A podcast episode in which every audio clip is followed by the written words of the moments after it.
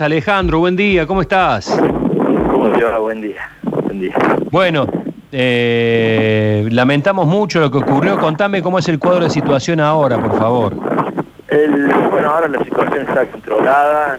Yo estoy ahora caminando en una parte donde tenemos viñedos. Eh, tenemos 5 hectáreas de viña completa. Y bueno, eh, lamentablemente es desolador ver esto porque no quedó nada. Y bueno, el fuego en cuestión de segundos se devora todo.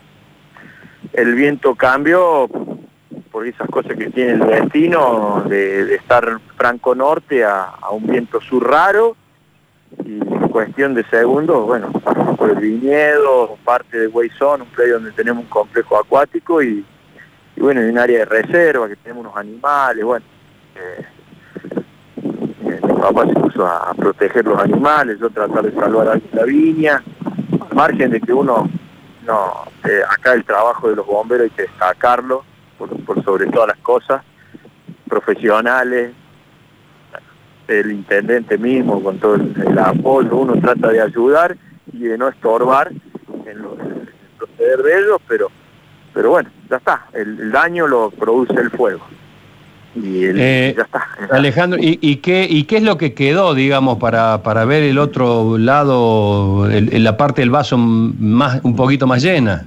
¿Qué es lo que quedó en pie? Eh, lo que quedó en pie de, la, de esto, bueno, el PECO se salva, eh, todo lo que es la parte de infraestructura, los árboles, los animales, no, que no, no hay ninguno que, haya que lamentar, por suerte.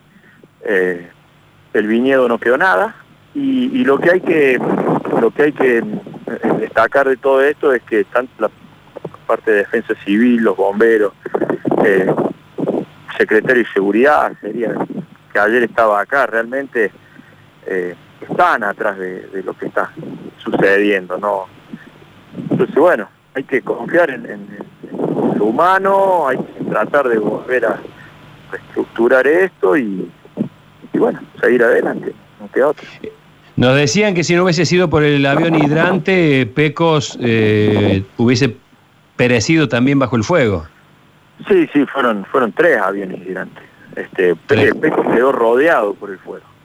Eh, hay una estación de gas nueva, que también podría haber sido una catástrofe. Eh, hay un barrio con vivienda, un barrio de un conglomerado, digamos, de viviendas consolidado, o sea, no, no es que estamos hablando de que haya casas aisladas, no, es un barrio, eh, todas las líneas eléctricas cortadas, nosotros traíamos el, agua desde, una corporación que tenemos a tres kilómetros, todos esos caños se derritieron, los alambres tejidos, no, la verdad que es como te digo, la parte de, lo que son los aviones hidrantes, la lucha contra el fuego, nosotros la vimos trabajar y, y bueno, la verdad que son muy eficientes muy eficiente porque es cierto, no habría quedado nada.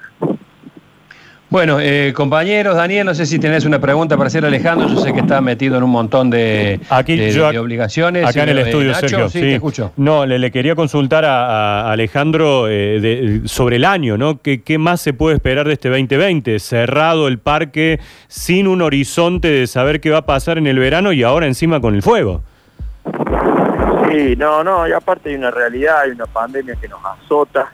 Eh, el, fuego en Córdoba en esta época del año, con esta sequía, está, está haciendo estragos porque no solo acá, yo estoy viendo frente de incendio ahora atrás de Cali. Bueno, esto está complicado. Sí, no podemos decir que el año 2020 haya sido bueno.